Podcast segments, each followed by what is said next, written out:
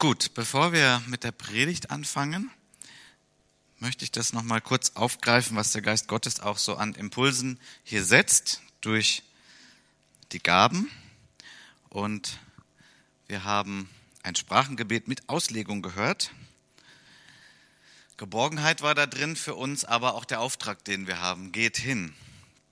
Dann kam gerade noch eine Schwester zu mir und sagte, dass sie erinnert wurde an Johannes 20, Vers 27 während dem Abendmahl.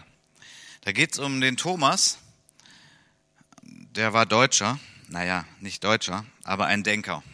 Ein großer, großer Denker. Das hat aber auch dazu geführt, dass er manchmal Zweifel hatte. Und er war eigentlich schon an der Grenze der Frechheit, würde ich sagen, als er sagte, ich werde nicht an Jesus glauben, es sei denn, ich kann meine, ich kann seine Wundmale berühren. Das Erstaunliche an Jesus ist, dass er sich sogar darauf einlässt.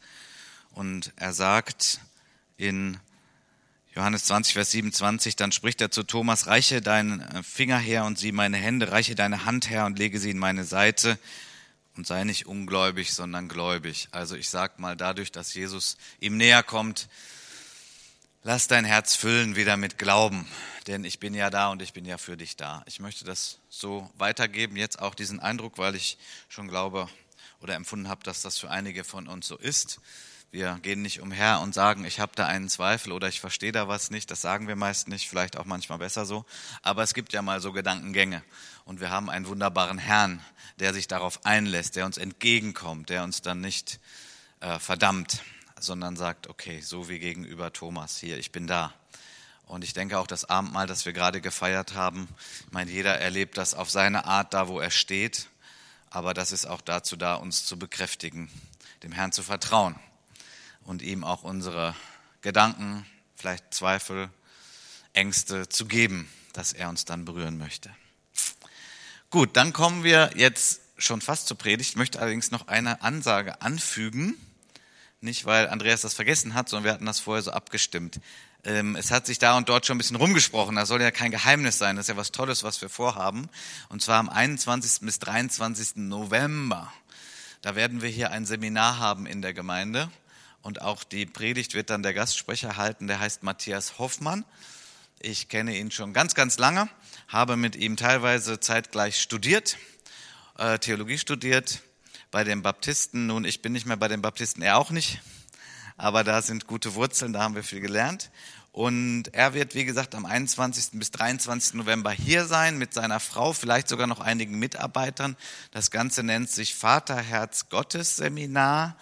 Ähm, er ist mittlerweile, glaube ich, nicht mehr Gemeindepastor. Er war das sehr, sehr lange, ähm, sondern Gott hat ihn in diesen Dienst gerufen und damit ist er unterwegs im Lande und auch über Deutschland hinaus und hält diese Seminare. Und ähm, für eure Kalender schon mal, ist es schon mal gesagt, wird aber dann auch natürlich noch im Gemeindeinfo erscheinen und so weiter. Gut. Gemeinde Jesu, ein Körper, viele Teile. Ein Körper, viele Teile. Vielleicht gibt es irgendjemand hier im Raum, der sagt, ah, kommt jetzt dieselbe Predigt wie vor einigen Wochen. Nein, ist nicht dieselbe Predigt, ist in gewissem Sinne Teil 2. Aber da wir mit Pastor Ranjit aus Sri Lanka einen Gastsprecher relativ spontan eingebaut hatten, ist nun dieser zweite Teil recht spät dran. Ist auch nicht schlimm, die Predigt steht auch für sich. Man muss jetzt nicht gehen, wenn man sagt, Teil 1 habe ich nicht gehört, aber hier ist doch eine Verbindung zu äh, meiner letzten Predigt. Es geht wiederum darum, dass das Wort Gottes davon spricht, dass wir verglichen werden mit dem Leib Christi, mit seinem Leib. Und das ist ein Leib, das ist ein Körper, aber er hat viele Teile. Ein wunderbares Bild, das ähm, zu uns spricht und das uns vieles erklärt und uns vielleicht auch neu ausrichtet. Wir haben bei der ersten Predigt uns äh, besonders mit 1. Korinther 12 beschäftigt und ähm, da ging es sehr darum, dass wir einander brauchen, dass kein Körperteil sagen kann, na ja, ich brauche dich nicht. Darauf möchte ich auch ein Stück weit wieder eingehen, aber jetzt doch mit einem anderen Text starten, nämlich mit Römer 12. Kann man sich übrigens sehr gut merken, wo sind die beiden großen Kapitel über ein Leib und viele Glieder? 1. Korinther 12 und Römer 12 kann man sich richtig gut merken. Wir steigen ein, jetzt muss ich das noch anmachen hier, in Römer 12 und lesen die Verse 1 bis 3. Ich ermahne euch nun, ihr Brüder, angesichts der Barmherzigkeit Gottes, dass ihr eure Leiber darbringt als ein lebendiges, heiliges, Gott wohlgefälliges Opfer. Das sei euer vernünftiger Gottesdienst. Und passt euch nicht diesem Weltlauf an, sondern lasst euch in eurem Wesen verwandeln durch die Erneuerung eures Sinnes, damit ihr prüfen könnt, was der gute und wohlgefällige und vollkommene Wille Gottes ist. Denn ich sage, Kraft der Gnade, die mir gegeben ist, jedem unter euch, dass er nicht höher von sich denke, als sich zu denken gebührt, sondern dass er auf Bescheidenheit bedacht sei, wie Gott jedem Einzelnen das Maß des Glaubens zugeteilt hat. Wie funktioniert Gemeinde Jesu, wo doch jeder so seine eigene Meinung hat? Ja, das ist eine berechtigte Frage. Eine gute Frage. Wie funktioniert Gemeinde Jesu, wo doch jeder seine eigene Meinung hat? Was ja auch richtig ist. Wir haben alle unseren eigenen Kopf. Wir haben alle unsere Erfahrungen. Wir haben unsere Einstellungen und Meinungen. Und das wird ja nicht abgeschafft, wenn wir gläubig werden. Wir werden ja dann nicht irgendwie entmündigt oder zu Robotern oder Marionetten oder was auch immer. Nein, es geht darum, dass gerade das Bild, was uns hier gegeben ist vom Körper und den vielen Gliedern, zu uns spricht und uns hilft und erklärt, wie kann es denn dann trotzdem gemeinsam funktionieren. Nun, ein erster Punkt, und den hatten wir auch gerade schon beim Abendmahl, passt wunderbar, ist, dass wir uns dem Herrn hingeben. Okay, jetzt könnte jemand sagen, okay, jetzt kommt die Keule, du musst dich hingeben und dann wird halt alles passend gemacht. Nun, das wäre so, wenn dieser Appell von Gott käme ohne jede Vorleistung von ihm, ohne irgendwas von seinem Wesen zu kennen, irgendwie ihn erkannt zu haben. Aber dieser Appell, diese Aufforderung, dass wir uns hingeben, basiert darauf, dass wir vorher erkannt haben und noch mehr als erkannt haben, erfahren und erlebt haben, dass dieser Gott gut ist. Und dass dieser Gott gut ist, ist nicht, dass er einfach nur gesagt hat, hört mal, übrigens versteht mal, ich bin gut, sondern er hat es gezeigt. Er hat es bewiesen. Wobei dieser Beweis natürlich im Glauben erfasst wird. Dieser Beweis ist das, was wir gerade gefeiert haben, das Abendmahl. Das Abendmahl ist genau das, dass der Herr gesagt hat, ich komme und ich gebe mein Leben für euch hin. Ich gebe das Größte und Wichtigste, das Beste, was ich überhaupt nur habe, nämlich meinen Sohn. Manchmal sind wir in der Gefahr, wenn wir schon länger Christen sind, dass das, wenn wir das so hören, dass wir sagen, ja gut, das kenne ich ja, das weiß ich ja. Und wir brauchen die Hilfe des Heiligen Geistes, dass es wieder unser Herz ergreift, unser Herz erfüllt, dass wir sagen, ja genau, das ist doch der Dreh- und Angelpunkt, das ist doch, worum es geht. Ich war sehr hilfebedürftig. Ich kam nicht klar. Ich konnte meine Sünde nicht abarbeiten. Ich konnte meine Sünde manchmal sogar noch nicht mehr erkennen. Ich brauchte die Hilfe Gottes, um zu erkennen, dass ich ein Sünder bin, einer, der Fehler macht, einer, der andere Menschen verletzt, einer, der nicht immer das Richtige tut, einer, der versucht, alles selber zu machen, einer, der nicht Gott sucht, einer, der nicht abhängig ist von Gott. Und das alles nennt die Bibel Sünde.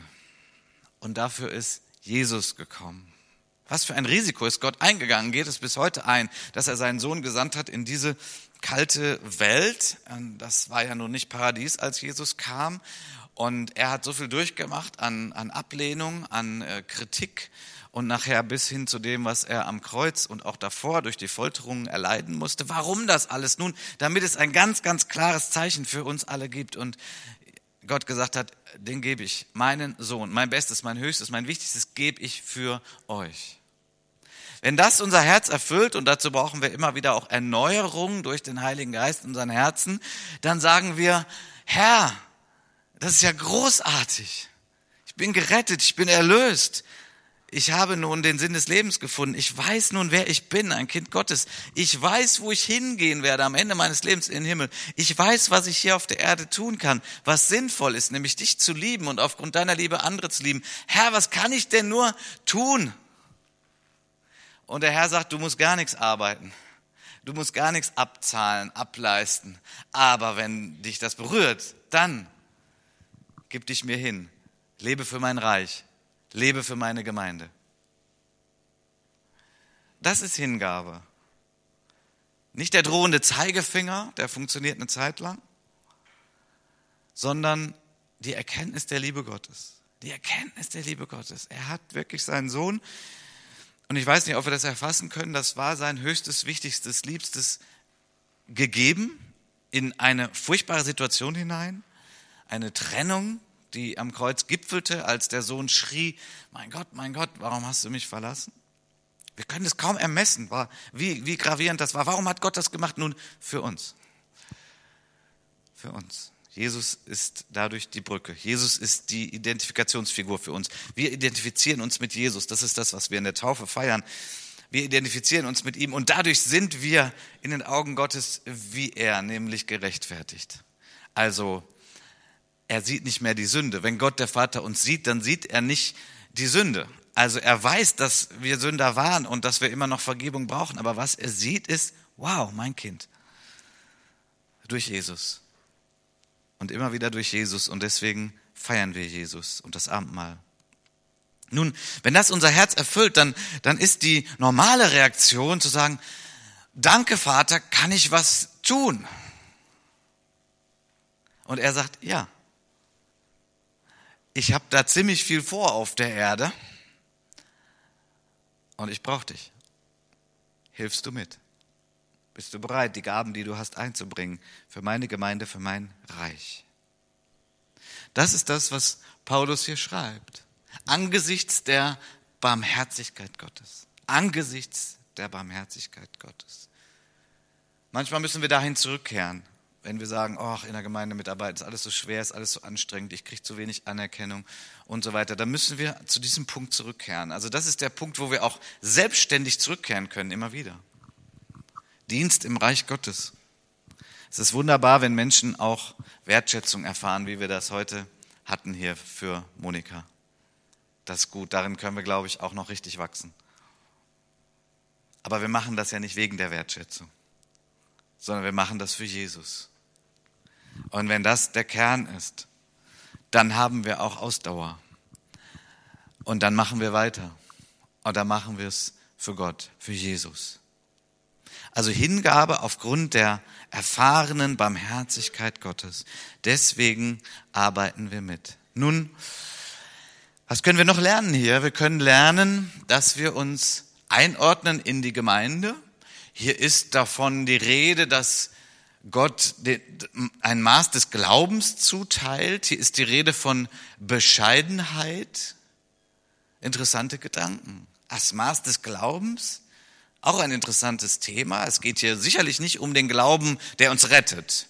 Den Glauben, wo wir sagen, ich habe Jesus erkannt, das glaube ich jetzt, ich vertraue Gott, ich bin gerettet. Da gibt es nach meiner Erkenntnis kein Maß. Da gibt es einen Entscheidungsschritt und ein Bleiben in dem. Es hat hier mehr mit dem äh, Zuteilen von Gaben und auch mit Kraft und Fähigkeiten zu tun. Ich erinnere mal kurz an das Gleichnis von den Talenten wo Leute fünf, zwei oder ein Talent bekommen haben. Das ist unterschiedlich.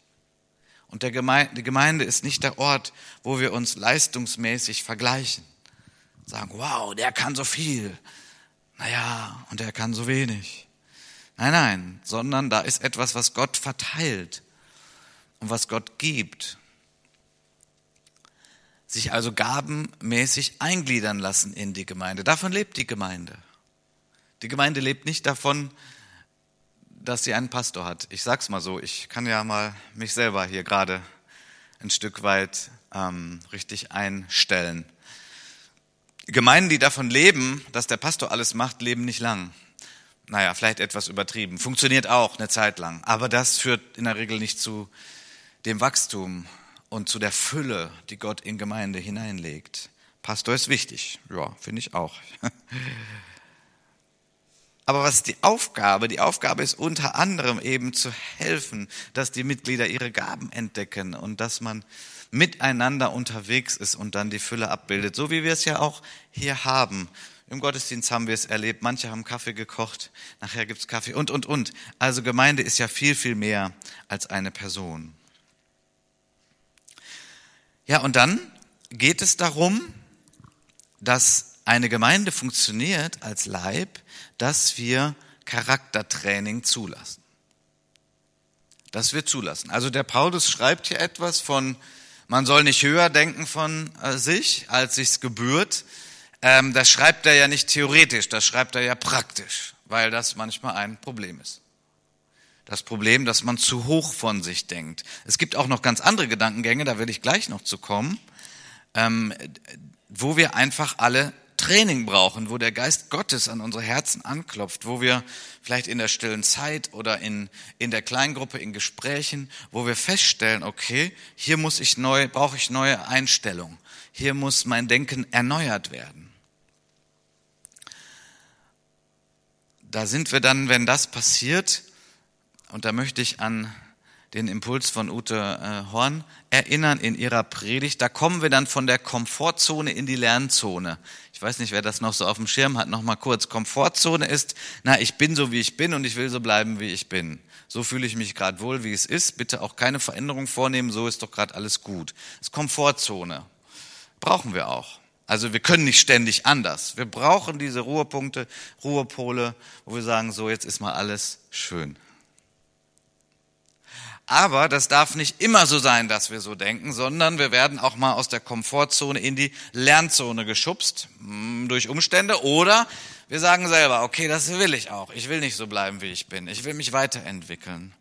Ich möchte ein guter Diener Gottes sein. Ich möchte ein noch besserer Ehemann werden. Ich möchte ein guter Vater für meine Kinder sein. Ich möchte gut sein in der Verwaltung meiner Finanzen. Und, und, und, und, und. Es gibt immer etwas zu lernen. Das ist auch typisch Mensch übrigens, dass wir lernen können auf diese Art und Weise. Das ist gut. Das ist ein Segen. Also sind wir manchmal herausgefordert, in die Lernzone zu kommen und dann lernen wir etwas. Und das hat natürlich ganz viel mit unseren Gedanken zu tun, mit Erneuerung unserer Gedanken.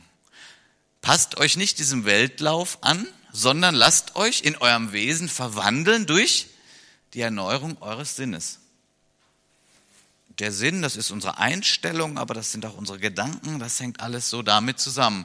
Interessant ist, der Weltlauf wird erwähnt, also das System dieser Welt, was seine eigenen Werte und seine Einstellungen hat. Ja, ich muss reich werden, ich muss erfolgreich sein oder ich muss dies, ich muss jenes, ich muss das noch unbedingt kaufen. Ha, hat mir die Werbung mal wieder schön untergejubelt, dass ich das unbedingt brauche, sonst kann ich gar nicht glücklich sein und, und, und. Das ist der Weltlauf. Könnte man noch ganz viel zu sagen, will ich jetzt nicht.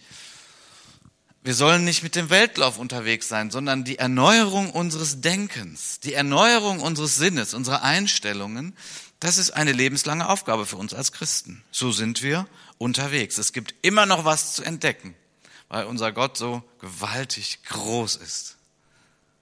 Und weil wir in einer Welt leben, die sich immer wieder verändert. Da gibt es immer neue Herausforderungen. Und wir wollen ja eine Gemeinde sein, die unterwegs ist mit dem Auftrag Gottes. Also wir sind alle noch auf dem Weg und wir brauchen die Erneuerung der Gedanken. Nun, das geht manchmal ganz einfach und manchmal ist das ganz schön schwer. Und wir brauchen die Hilfe des Heiligen Geistes. Es kann sein, dass Gedanken sich zu ganzen Gedankengebäuden aufgebaut haben in uns und dass daran gerüttelt wird und wir irgendwann merken müssen, oh, da, da muss ich jetzt was tun, da, da muss etwas mal richtig in Angriff genommen werden. Was könnte ich als Beispiel nehmen? Nun sagen wir mal so, wie man vor 100 Jahren Ehe gelebt hat, ist es heute im Regelfall nicht mehr. Wie man vor 30 Jahren Ehe gelebt hat, ist es heute auch nicht mehr. Nun kannst du zwar sagen, naja, ich möchte aber, dass es so ist wie vor 100 Jahren, aber vielleicht geht das nicht. Vielleicht gibt es da ja auch gute Entwicklungen, die hineingekommen sind und die etwas verändert haben. Es ist doch gut, dass Frauen nun wirklich voll ernst genommen werden und voll auf Augenhöhe und so weiter. Also ich, ich, ich schäme mich ja schon fast, dass ich das jetzt gerade sage hier, aber es ist mal so ein Beispiel, weil es war nicht immer so. Und sogar Christen mussten an dieser Stelle umdenken. Oder nehmen wir ein Thema, was uns weniger berührt, die Sklaverei. Die Sklaverei ist kein Gedanke Gottes. Also, dass ein Mensch einem anderen Menschen gehört, ist nicht der Urplan Gottes. Aber das hat sehr, sehr lange gegeben. Sehr, sehr lange. Und die Leute, die in der Zeit gelebt haben, für die war das ein Gedankengebäude, was völlig normal war. So ist das doch. Was? Wie? keine Sklaven mehr. Das ist so undenkbar. Ja, wir schmunzeln da heute drüber, wir sagen das, wie? Ja, so haben Menschen mal gedacht. Ja, so haben Menschen mal gedacht. So haben Christen mal gedacht. So haben Christen gelebt. Aber es war doch gut, dass dieses Gedankengebäude verändert wurde.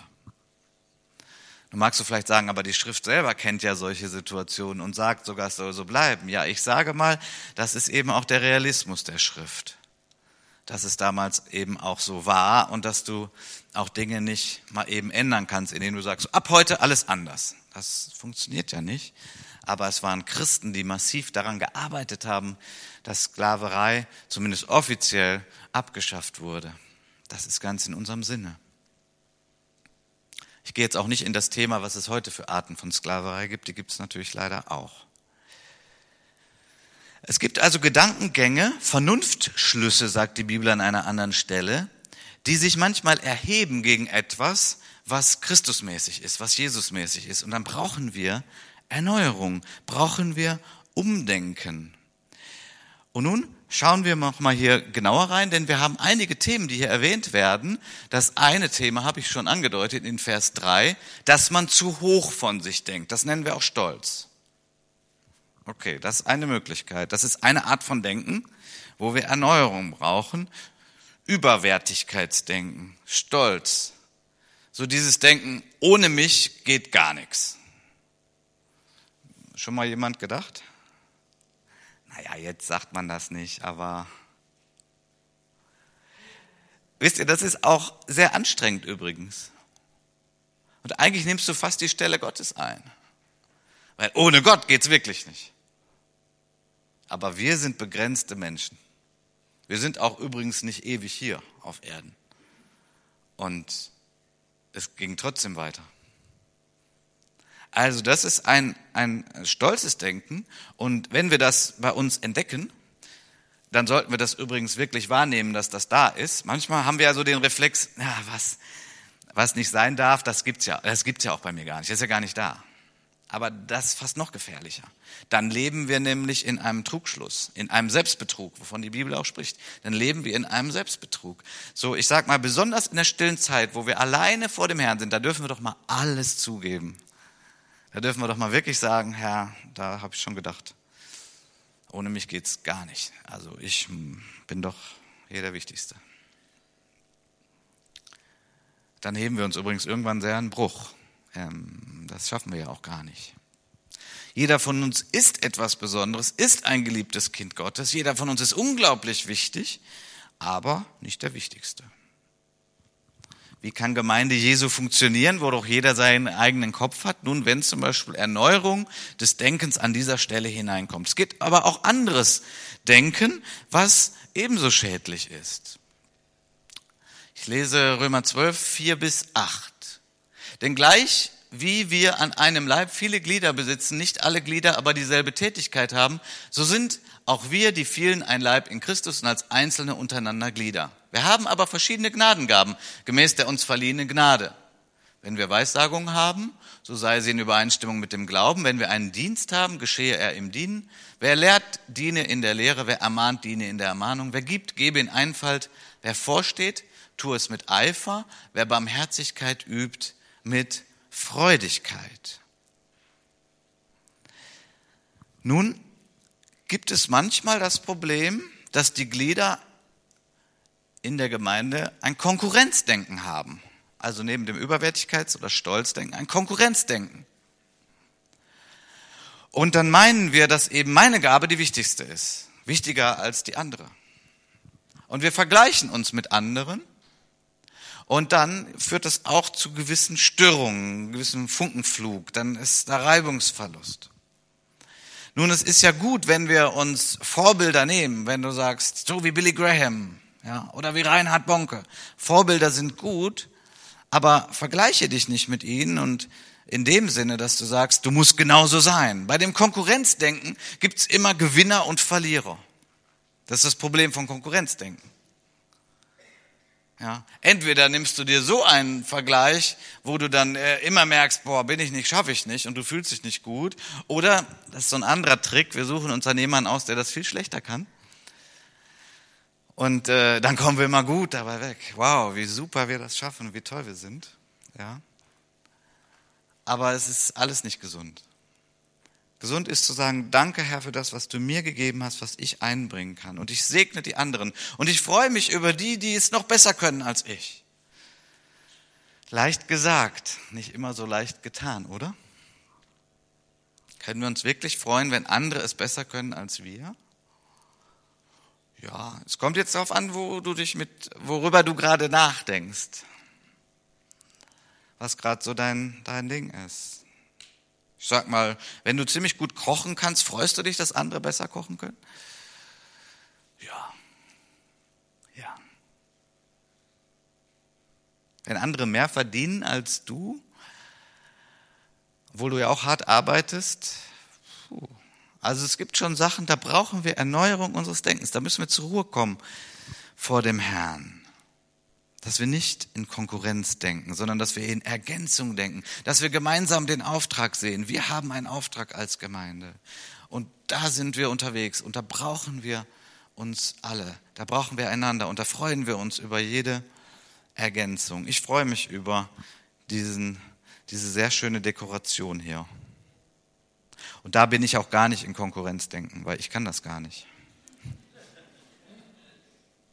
Ich sehe gerade, da ist sogar eine Tüte Chips drin. Wie ist die denn da reingekommen?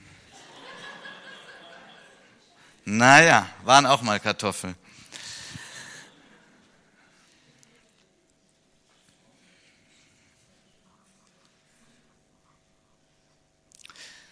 Wir gehen noch mal kurz in den 1. Korinther 12, weil ich noch zwei andere Arten von Denken habe, die auch Erneuerung brauchen damit wir ein geschmeidiger, gut funktionierender Leib Christi sind. 1. Korinther 12, Vers 15 bis 18 und Vers 21. Wenn der Fuß spräche, ich bin keine Hand, darum gehöre ich nicht zum Leib, gehört er deswegen etwa nicht zum Leib? Und wenn das Ohr spreche, ich bin kein Auge, darum gehöre ich nicht zum Leib, gehört es deswegen etwa nicht zum Leib? Wenn der ganze Leib Auge wäre, wo bliebe das Gehör? Wenn, das, wenn er ganz Ohr wäre, wo bliebe der Geruchssinn? Nun aber hat Gott die Glieder jedes einzelnen von ihnen so im Leib eingefügt, wie er gewollt hat. Vers 21, und das Auge kann nicht zur Hand sagen, ich brauche dich nicht, oder das Haupt zu den Füßen, ich brauche euch nicht. Nun, was haben wir hier für ein Denken? Also zum einen haben wir hier Minderwertigkeitsdenken, 15 bis 18. Der Fuß sagt, na, ich bin keine Hand, ich gehöre nicht dazu. Ja, Hand ist toll, super, was eine Hand alles machen kann. Ja, und äh, schlimm, wenn ein Fuß so denkt.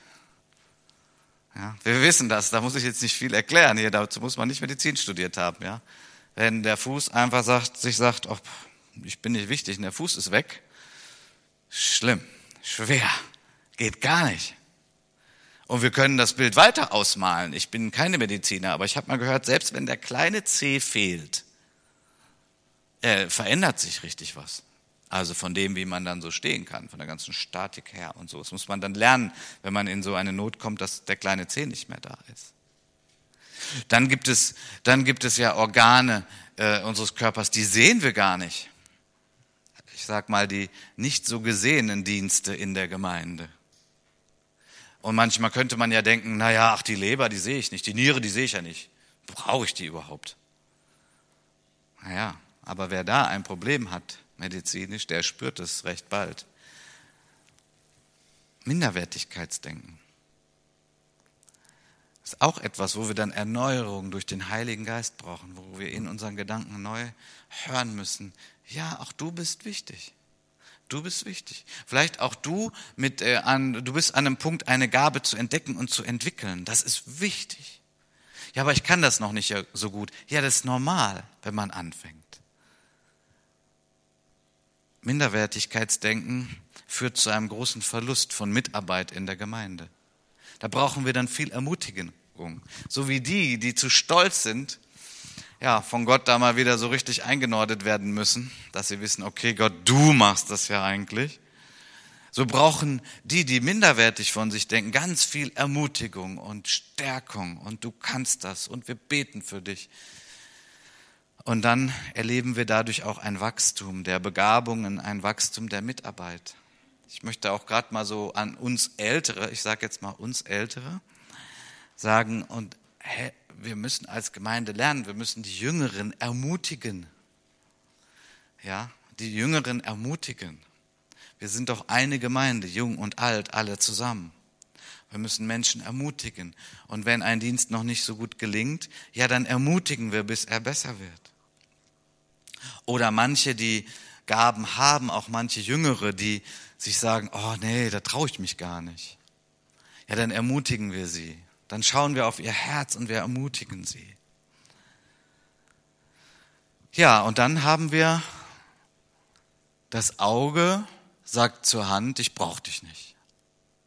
Ich nenne das mal Ausgrenzungsdenken. Ausgrenzungsdenken. Ziemlich krass. Also das Auge nimmt sich ja gerade sehr, sehr wichtig. Ja, das Auge sagt zur Hand, ich brauche dich nicht.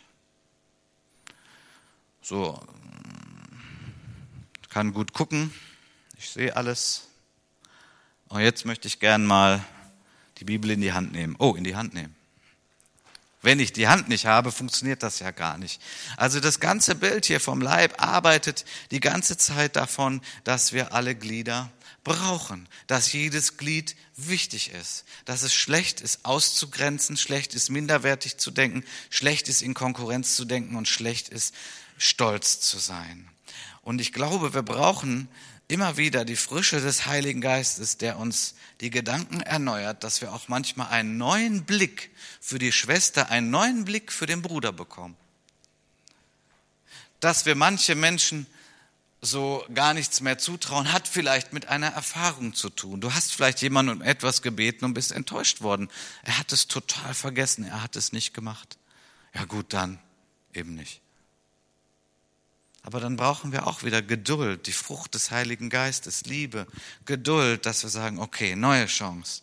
Wir zusammen, wir wollen doch gemeinsam Gott dienen und wir wollen doch eine Gemeinde sein, wo die Fülle Gottes sich abbildet. Wie kann Gemeinde funktionieren, wenn jeder seine eigene Meinung hat? Nun, es funktioniert angesichts der Barmherzigkeit Gottes und durch die Erneuerung unserer Gedanken durch den Heiligen Geist. Wir wollen gemeinsam als Gemeinde uns entwickeln. Ich meine, wir brauchen Zuspruch, wir brauchen Lob, aber wir brauchen auch Herausforderungen. Wir haben einen Auftrag. Wir hatten es im prophetischen Wort. Ich habe es auch mehrfach schon gesagt. Mache zu Jüngern, geht hin und mache zu Jüngern. Wir wollen ein Rettungsschiff sein. Wir haben heute, oder vielleicht hat die Person sich nicht gemeldet, keine Gäste hier. Ich finde das Schade. Ich weiß nicht, wie es dir geht. Wollen wir dafür beten, dass Gäste in unsere Gottesdienste kommen? Ja? Wollen wir wirklich sagen, Mensch, das, das war jetzt irgendwie schade heute. Das sollte irgendwie anders werden. Was kann ich machen? Jeder von uns kann etwas machen. Ich glaube schon, jeder kann etwas machen. Weil äh, das ist auch, wie es am meisten funktioniert, dass man persönlich etwas macht. Also das ist der Weg, wie am meisten Menschen zum Glauben kommen, durch das Persönliche. Ja, ich weiß nicht, wie es dir geht, wenn du durch die Fußgängerzone gehst, du kriegst einen Flyer nach dem anderen zugesteckt oder die ganze Werbung im Briefkasten. Ist es das, wo du sagst, oh wunderbar, habe ich gerade drauf gewartet, ist bestimmt ganz toll, das will ich auch unbedingt haben und den Vertrag abschließen? Glaube ich sofort. Nein, geht uns doch eher meistens anders. Wenn aber jemand uns persönlich erzählt, übrigens, also hier, dieser Kochtopf von, was gibt's da, AMC oder was es alles für Firmen gibt, der ist richtig gut. Und eine, eine Person, die wir kennen, sagt uns das dann, dann lassen wir uns da irgendwie schon mehr drauf ein. Sagen wir, ich brauche einen neuen Topf. Ach, sowieso hat mir doch erzählt, der ist gut. Genauso verbreitet sich der Glaube an Jesus. Überwältigenderweise über diesen Weg. Es gibt andere Wege, die sind gut, aber überwältigenderweise geht es darüber.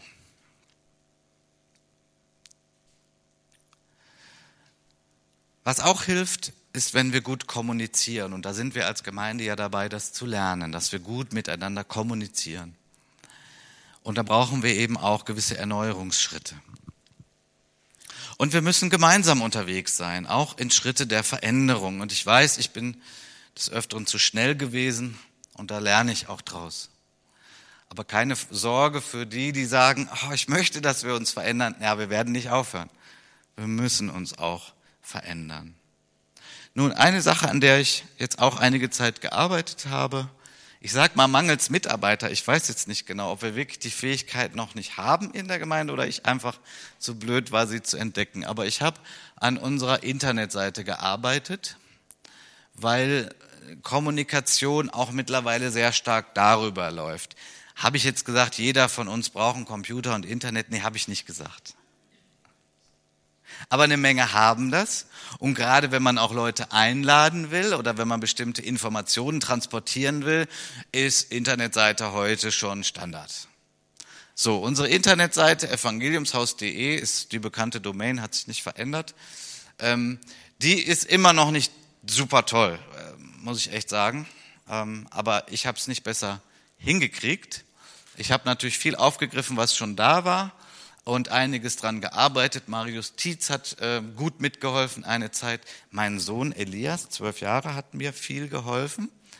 Ähm, manches macht mehr Spaß, daran zusammenzuarbeiten. Und äh, übrigens, wenn jemand hier sitzt und sagt, Internetseite, klar, kann ich, will ich, gerne, kommt zu mir. Ich habe kein Problem, auch wieder zu delegieren und abzugeben und einzuarbeiten. Aber evangeliumshaus.de läuft, äh, noch nicht alles perfekt, aber was auch schon ziemlich gut geht, und deswegen habe ich so lange gewartet, das zu sagen, ist der Predigt-Download. Also, dass man sich die Predigt im Internet anhören kann oder auch runterladen kann. Ja, da hatten wir die längste Zeit Probleme dran, dass das technisch lief. Jetzt läuft es. Ich hoffe, es läuft überall auf den Geräten, die es heute alle gibt. Sonst bitte Rückmeldung an mich. Aber wenn man mal an einem Sonntag nicht kommen kann oder im Urlaub war und sagt, ich möchte trotzdem die Predigt hören, dann ist es jetzt da möglich. Marvin und André hinten in der Technik sind fleißig dabei. In der Regel ist es schon relativ schnell nach dem Gottesdienst, ist es schon drauf. Ja, dann kann man sich das schon anhören. Und Marvin war sehr, sehr fleißig. Habe jetzt keinen Strauß Blumen für dich, aber ist ja auch nicht die Verabschiedung. Ähm, und hat die Predigten bis einschließlich Anfang Januar schon alle draufgeladen. Also man kann jetzt schon ganze Jahr zurück.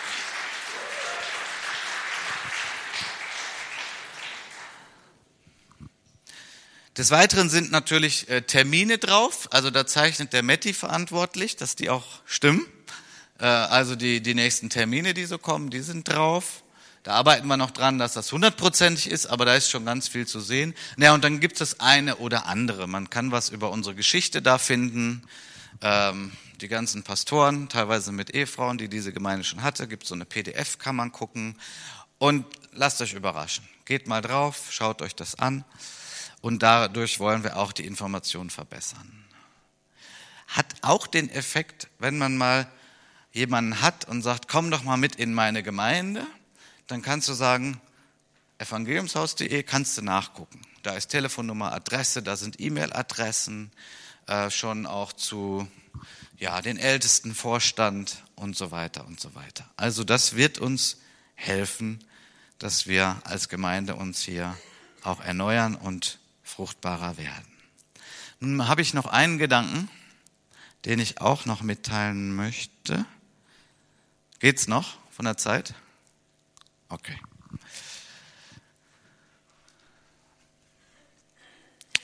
Hier sind die Predigten zu sehen. Okay. Ein Körper, viele Teile. Ein Körper, viele Glieder. Wie kann das funktionieren, dass Gemeinde miteinander unterwegs ist? Jeder hat seinen eigenen Kopf, seine eigene Meinung. Und ich habe hier etwas ähm, jetzt auf der Folie, was uns an dem Samstag von dem Seminar mit Johannes Stockmeier, was bei vielen zu einem Aha-Erlebnis geführt hat. Nämlich, dass wir auch manche Konflikte hier in der Gemeinde haben, weil wir uns in einer Veränderungsphase des Leitungsstils befinden als Gemeinde. Sind wir übrigens keine Ausnahme. Ist sehr üblich, weil sich Dinge verändern in, in dem Umfeld, aber auch Dinge in der Bibel ganz anders und frisch nochmal gesehen werden, kommt es zu Veränderungen. Leitungsstil im Evangeliumshaus. Das ist der Leitungsstil, der früher üblich war. Hier aber auch in vielen Gemeinden. Ähm, ich gehöre auch zu den Älteren, sage ich mal, ich kenne das auch. Wir haben den Pastor ganz oben, wir haben Älteste und Vorstand, sprich Gemeindeleitung, und dann haben wir Gottesdienste, wir haben eine Mitgliederversammlung. Das ist ein Leitungsstil. Ich sage auch nicht, dass das falsch und schlecht ist. Hat lange sehr gut funktioniert. Es, wir befinden uns allerdings in einem gewissen Übergang und das führt auch zu manchen Irritationen und daran müssen wir einfach, müssen wir gemeinsam unterwegs sein. Zu diesem Leitungsstil ist jetzt da alles anders. Nee, ist nicht alles anders, aber ist ein bisschen anders und hilft, irgendwie klarer zu sehen. Johannes Stockmeier hatte uns das also hatte das wahrgenommen durch unsere Gespräche, Freitagabend und auch am Samstag, hat er irgendwann gesagt, ich, ich vermute mal, ihr habt hier auch eine Veränderungsphase und das führt auch zu manchen Irritationen. Hier sehen wir konzentrische Kreise. Älteste und Vorstand in der Mitte, Leiterforum, Mitgliederversammlung, Gottesdienst. Und ich füge jetzt mal noch was ganz Wichtiges an. Unser Umfeld. Ich meine, dafür sind wir ja auch da. Krefelder, Willicher, Grefrater, Nettetaler und so weiter. Nur Beispiele. Jetzt könnte man als erstes die Frage stellen, ja, und der Pastor ist jetzt weg? Ja, der steht ja hier gar nicht. Na, wo bin ich jetzt geblieben? Ich bin mit bei den Ältesten. Bin ich jetzt genau wie die Ältesten? Nein, ich bin auch Pastor. Ja. Also manche sagen primus inter pares, der Erste untergleichen. Ich leite die Ältestensitzungen. Ich leite ja auch den Vorstand. Also da ist schon eine klare Leitungsfunktion, da ist auch ein Pastor, bin ich auch zu ausgebildet, das tue ich auch. Aber die Leitung ist sehr miteinander, teamorientiert. Ist das jetzt irgendwie der neueste Clou? Haben wir da irgendwie früher alles falsch gemacht? Nee. Aber ich glaube, es gibt manchmal eine einseitige Wahrnehmung, auch dessen, was in der Bibel steht. Und ich habe mich da selber bei ertappt. Ich bin selber durch diese Phasen gegangen. In meiner ersten Gemeinde war ich ganz stark dieser Pastor. Und was war mein Vorbild? Mose, Paulus. Klar, ich bin der Leiter. Ich bin da ganz oben und ich höre von Gott und ich leite und so geht das dann. Die Leute sind gehorsam und dann funktioniert das. Wenn es nicht funktioniert, waren die nicht gehorsam. Andere Möglichkeit, es läuft nicht, ja, der Pastor ist schlecht. So, ganz sehr, das ist fürs Denken sehr einfach, sehr angenehm, vom, ist nicht anstrengend, äh, sehr simpel, ist aber nicht richtig. War Mose der Leiter von Gott? Natürlich war er das. Aber darf ich mal an Aaron und Miriam erinnern? Klar werden die nicht so oft genannt wie Mose, aber die werden genannt. Und die Bibel sagt sehr deutlich, dass das ein Team war, was zusammengearbeitet hat. Nun sagst du, ja, da fällt mir aber direkt ein, die Miriam und mit dem Aussatz und so. Ja, weiß ich. Das war mal nicht gut von ihr. Bei Mose war auch nicht immer alles richtig. Aber Gott selber lobt dieses Team. Das kannst du in der Bibel finden. Die haben zusammengearbeitet. Mose hat gesagt, boah, das kann ich nicht so gut. Dann hat Gott gesagt, da habe ich den Aaron für dich. Und dann haben sie es zusammen gemacht. Ja, aber Aaron mit dem goldenen Kalb, ja siehst du, da haben wir schon wieder die Minusgeschichte bei ihm. Aber das war ja nur nicht sein ganzer Dienst. Der bekannteste Segen im Alten Testament ist der sogenannte aaronitische Segen. Gott hat Aaron gebraucht und Mose und Miriam und zwar zusammen. Ja, aber Paulus, Paulus war doch der, der. Paulus liebte es, mit Mitarbeitern unterwegs zu sein. Er hat ganz stark im Team gearbeitet. Lies dir mal die Briefe durch und die ganzen Grüße, die er hat und die Mitarbeiter und die er alle lobt und die zusammen. Das war Teamarbeit. Deswegen ordne ich mich mit ein bei den Ältesten. Ich bin hier ein Ältester. Wir machen das zusammen. Nun, der nächste Kreis Leiterforum, da sagen jetzt wahrscheinlich einige, was ist das denn? Ja, das wird es geben im November. Das haben wir noch nicht das erste Mal gehabt, aber wir haben es gestartet. Weil wir sagen, wir brauchen mehr Ebenen, wo wir, die vielen Glieder in diesem Leib, miteinander reden.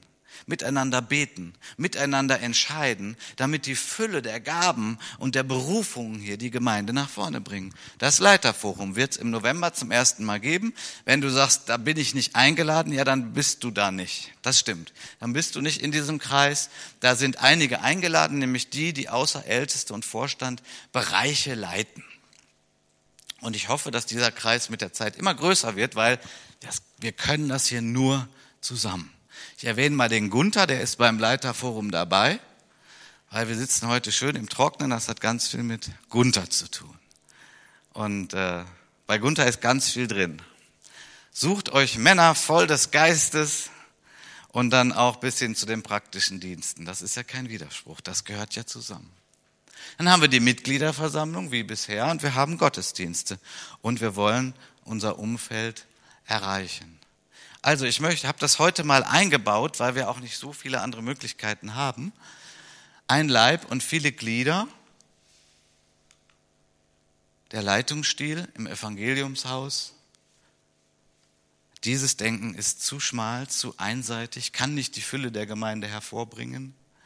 Und wir sind mit diesem Denken hier unterwegs, mit diesem Vorbild, so dass unsere Gemeinde wachsen kann, sich ausdehnen kann und viele mit ihren Gaben dienen können. Wir haben manch andere Segnungen auch gehabt durch das Seminar mit Stockmeier. Ich bin dem Herrn dankbar, dass wir zusammen unterwegs sind. Wir haben einen großen Auftrag, aber Gott möchte durch uns wirken, dass wir andere erreichen und dass wir alle mit anpacken. Wir sind ein Körper und wir haben viele Teile. Amen. Amen.